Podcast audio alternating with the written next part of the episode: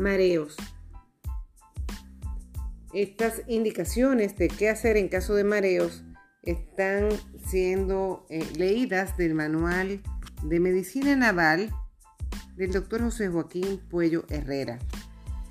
Está, repito, dirigida para personas que están navegando.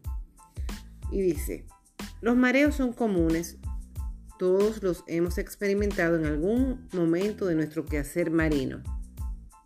Indica al paciente que evite el alcohol, que ingiera poca grasa y que se alimente con carbohidratos el día antes de embarcar. Separar las piernas y la vista hacia el horizonte. Tomar medicamentos una hora antes de embarcarse. Usar estuferón forte de 75 miligramos.